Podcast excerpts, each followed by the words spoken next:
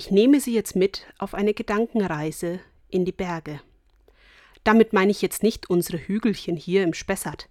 Nein, richtige Berge, wie in Südbayern, Österreich oder der Schweiz. Mich faszinieren diese grauen Riesen. Mehr noch, sie lassen mich Demut empfinden, Freiheit und Gottes Gegenwart.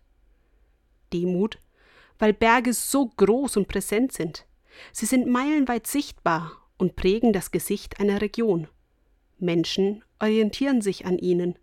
Sie identifizieren sich oft mit ihren Haus- und Heimbergen. Berge strahlen Ruhe und Beständigkeit aus. Ich fühle mich frei in ihrer Nähe, nicht nur beim Anblick an einem Gipfelkreuz.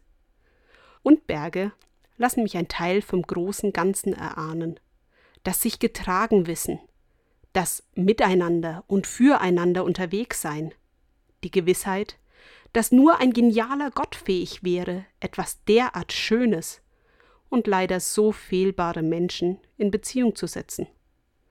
Gerade in diesen Zeiten geben Berge mir Kraft und Hoffnung. Aber es müssen nicht Berge sein, auch Menschen lassen uns Gott im Alltag erahnen. Ich hoffe, Sie finden Ihre Berge